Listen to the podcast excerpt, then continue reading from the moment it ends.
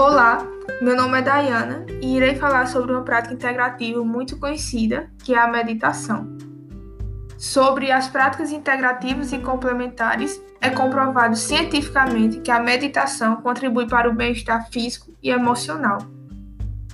A prática de meditação é reconhecida pela Organização Mundial da Saúde, a OMS, como um método para a prevenção de doenças, melhoria da qualidade de vida saúde e bem-estar da população.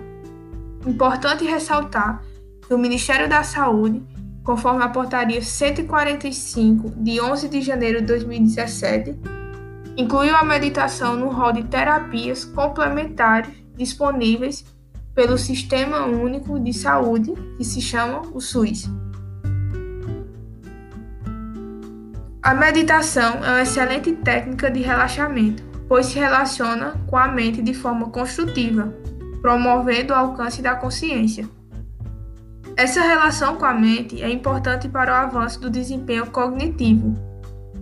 Esse desempenho só ocorre porque, quando se pratica a meditação, é possível reduzir os níveis de estresse, ansiedade e depressão.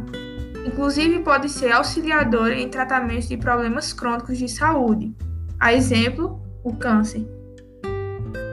Dentro do contexto pandemia, as práticas meditativas têm sido fundamental, pois o isolamento social em que a humanidade vem encarando trouxe diversas consequências à saúde. Vale reforçar a importância de praticar meditação em um cenário como esse, onde se encontram pessoas angustiadas, ansiosas e amedrontadas. Antes, alguns profissionais da saúde não valorizavam tanto a meditação mas isso mudou depois da pandemia. Segundo o Begiel, que desde 2008 atua na atenção básica do SUS em uma cidade em São Paulo, em diversas cidades do Brasil, surge dentro do SUS projetos que incluem aulas e meditação online.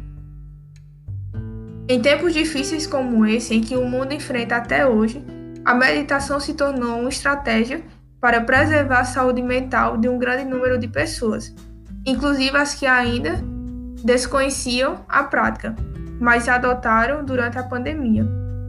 Muitas delas em busca de encontrar alguma motivação que ajudem a se sentir melhor. A meditação tem ajudado muitas pessoas a administrarem a saúde mental em tempo de coronavírus. Essa técnica é eficiente para garantir o foco, o equilíbrio emocional e diminuir as tensões. Praticar meditação ajuda a enfrentar essa fase difícil de uma forma menos perturbadora e com mais paciência.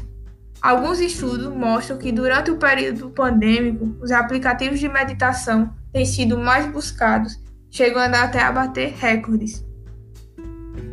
A meditação reduz o estresse e a pressão sanguínea, melhora a insônia e os sintomas de depressão e ansiedade aumentando o foco e estimulando a criatividade. Assim explica o terapeuta Rafael Rosa. Na meditação, você deixa toda a sua atenção direcionada para o momento que está vivendo. Nestes minutos, a ideia é observar o seu corpo e as suas sensações, e nada mais importa. Com isso, você consegue relaxar a sua mente. É, ao usarmos a mente totalmente voltada para dentro, treinamos ela para que atinja a concentração e relaxamento cada vez mais rápido, de maneira mais eficiente.